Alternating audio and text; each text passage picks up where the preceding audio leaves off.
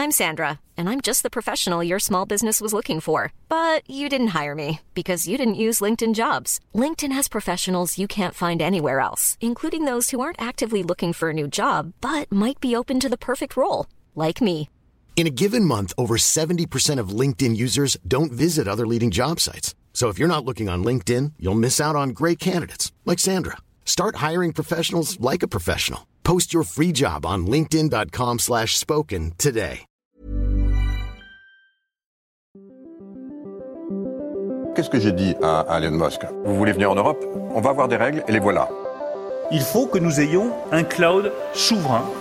La tactique TikTok, opacité, addiction et ombre chinoise. Est-ce qu'on est en train de vivre une révolution? Moi, ce que je dis, c'est que la révolution a déjà eu. L'IA est déjà là, elle est déjà omniprésente absolument partout, et le monde ne s'est pas effondré. Signaux faibles, le podcast de siècle digital qui décode l'actualité du numérique.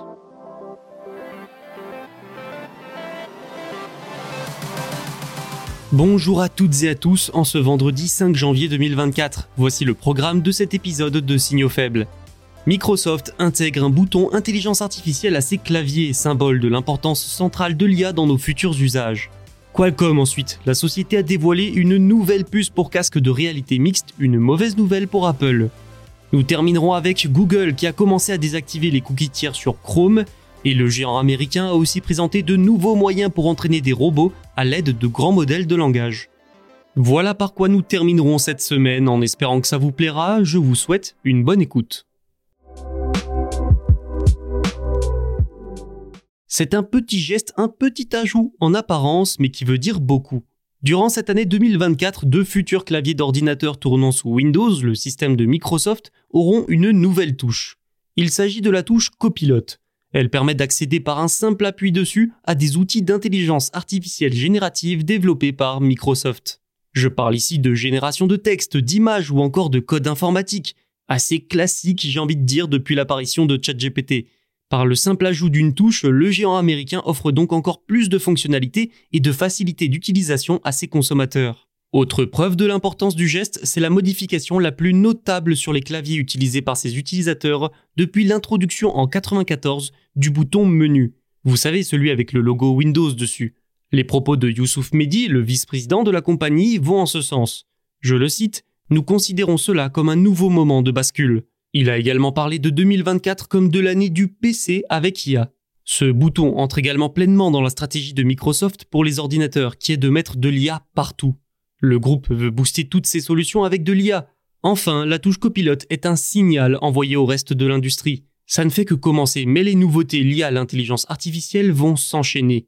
C'est aussi une manière de confirmer son ambition pour Microsoft, à savoir devenir, si ce n'est pas déjà le cas, et rester ensuite l'un des leaders de l'IA un peu comme ce qu'a fait Google avec Internet. Alors vous vous dites sans doute que Microsoft ne produit pas beaucoup d'ordinateurs et donc que pas beaucoup de modèles seront concernés par cette nouveauté. Alors oui et non, en réalité la firme donne le là à l'industrie. Elle impose les tendances aux fabricants de PC parce qu'elle domine le parc informatique, tout simplement. 80% de ce dernier fonctionne sous Windows. Je terminerai en notant qu'il s'agit peut-être là de la première annonce d'une longue série sur l'IA, la semaine prochaine se tient en effet le CES 2024 où sont généralement dévoilées beaucoup de nouveautés.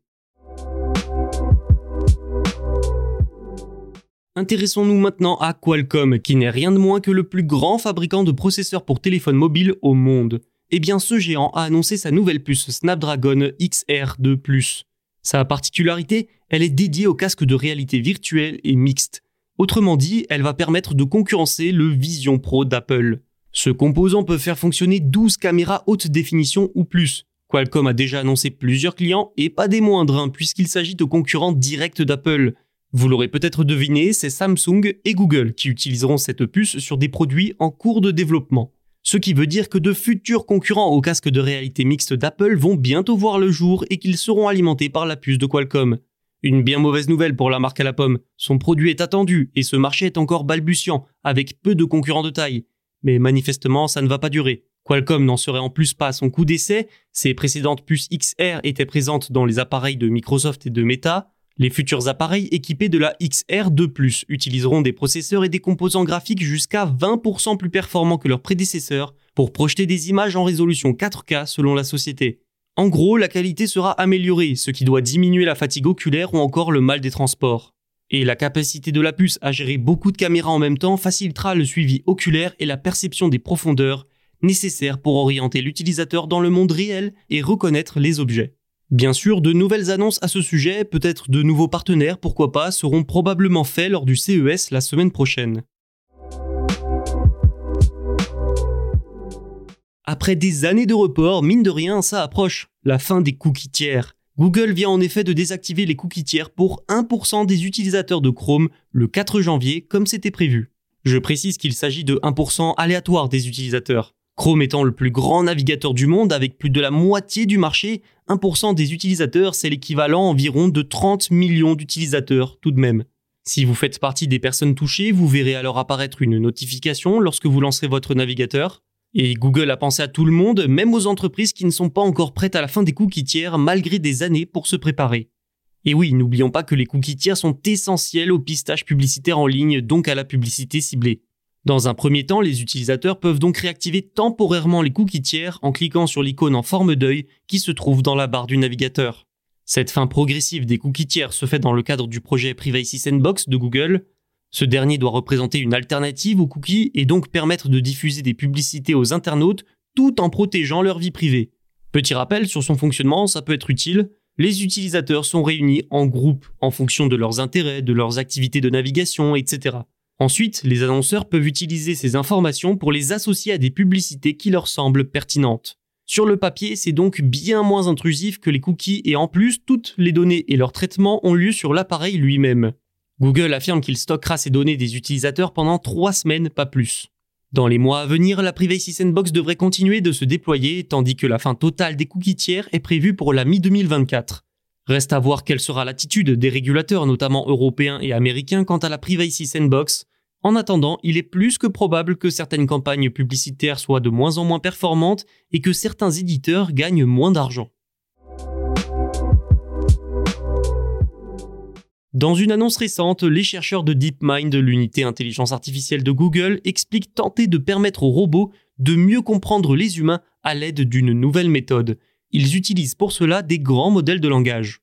Il fait peu de doute sur le fait que 2024 sera également une année d'IA, avec de plus en plus de secteurs qui vont profiter des nouveautés de cette technologie.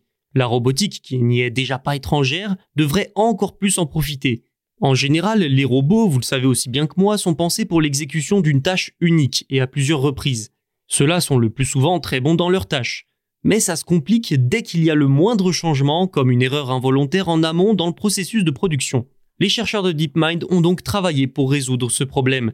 Ils ont ainsi présenté AutoRT, un système conçu pour exploiter de grands modèles fondamentaux pour différentes choses. Par exemple, il utilise un modèle de langage visuel pour une meilleure connaissance de son environnement. AutoRT est ainsi capable de gérer toute une flotte de robots équipés de caméras, jusqu'à 20 robots à la fois et un total de 52 appareils différents. Le LLM, lui, va suggérer des tâches. De l'avis de beaucoup d'experts, les LLM, c'est l'avenir de la robotique. Le système de DeepMind a été testé au cours des 7 derniers mois et deux autres nouveautés ont été annoncées, dont RT Trajectory, qui exploite l'entrée vidéo pour l'apprentissage robotique. En gros, des vidéos sont utilisées pour former des robots et en plus d'elles, RT Trajectory superpose un croquis en deux dimensions sur la vidéo. Le taux de réussite de la formation du robot serait alors deux fois supérieur à la normale. Finalement, peut-être que l'un des sujets de 2024 sera la robotique boostée à l'intelligence artificielle.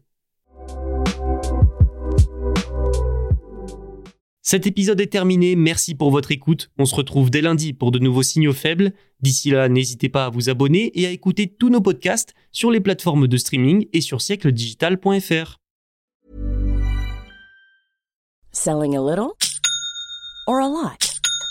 Shopify helps you do your thing however you cha-ching. Shopify is the global commerce platform that helps you sell at every stage of your business. From the launch your online shop stage to the first real life store stage, all the way to the did we just hit a million orders stage. Shopify is there to help you grow. Shopify helps you turn browsers into buyers with the internet's best converting checkout. 36% better on average compared to other leading commerce platforms because businesses that grow grow with Shopify. Get a $1 per month trial period at Shopify.com slash work. shopify.com/work.